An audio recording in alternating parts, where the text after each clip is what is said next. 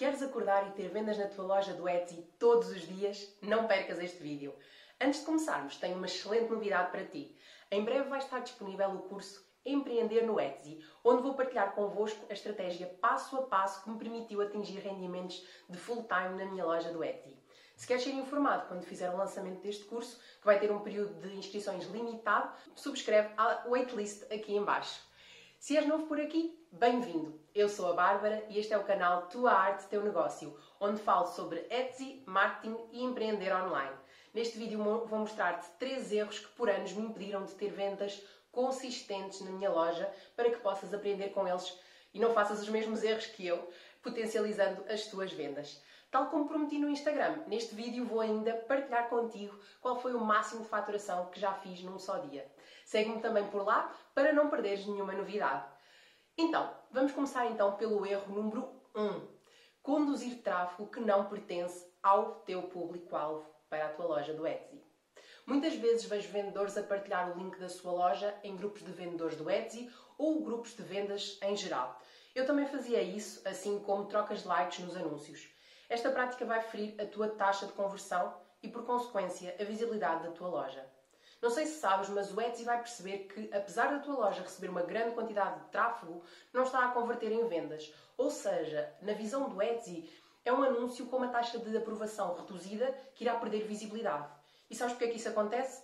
Como plataforma de vendas, o Etsy quer oferecer a melhor experiência de venda ao cliente e apresentar-lhe anúncios que realmente convertam, que realmente despertem interesse eh, aos seus utilizadores. Ou seja, que tenham tido uma maior aprovação por parte de outros clientes e sejam atrativos e vendáveis. E assim, do ponto de vista do Etsy, as três partes saem a ganhar. O Etsy, que faz a venda, o vendedor, que faz a venda do seu produto, e, claro, o cliente, que encontra logo um produto mais atrativo e mais interessante para ele.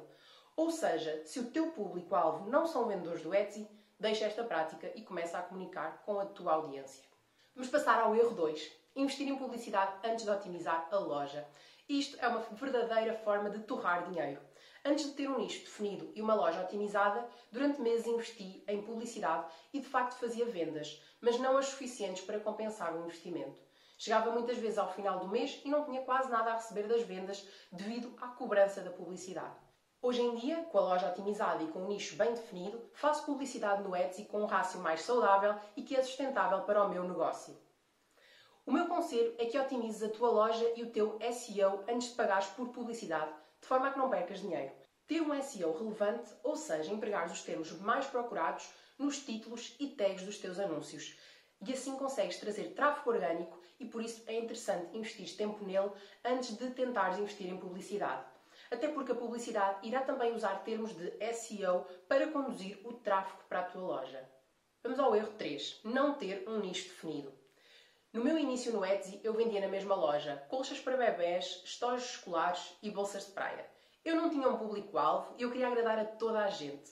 No meu primeiro ano no Etsy, eu fiz apenas 7 vendas e tinha uma taxa de conversão assustadoramente baixa, 0,3%. Atualmente, trabalhando com um nicho, acontece fazer 7 ou mais vendas num só dia. E posso-vos dizer que trabalho com um nicho muito específico, que são donas de cães, mães de cachorro que gostam de costurar. E tenho mesmo assim vendas diárias na minha loja, como podem ver aqui. Por isso, é mito quando ouvem que escolher um nicho limita as nossas vendas. Muito pelo contrário, potencializa. Ao tentarmos vender um pouco de tudo na nossa loja a praticamente qualquer pessoa, acabamos por não agradar a uma audiência específica ao ponto de ela se identificar com o conceito, com a oferta e perceber que resolve as suas dores e decidir comprar. Por outro lado, se nos focarmos num nicho e se desenvolvermos uma oferta que resolva um problema e agregue valor para a nossa audiência, a nossa loja torna-se muito mais atrativa, pois o visitante identifica-se com a nossa oferta e a probabilidade de comprar aumenta significativamente. Ter um nicho permite-nos ainda comunicar corretamente com a nossa audiência e ter mais tempo e foco para melhorar a nossa oferta e desenvolver produtos tendo em vista as necessidades, desejos e dores do nosso público-alvo. Digam-me aqui em baixo se gostavam que fizesse um vídeo mais detalhado sobre quais as vantagens de escolher um nicho. E como prometido, partilho também aqui qual foi o máximo de faturação que fiz num dia na minha loja do Etsy de produtos digitais. Agora que assististe a este vídeo, já sabes um pouco mais sobre o que não deves fazer.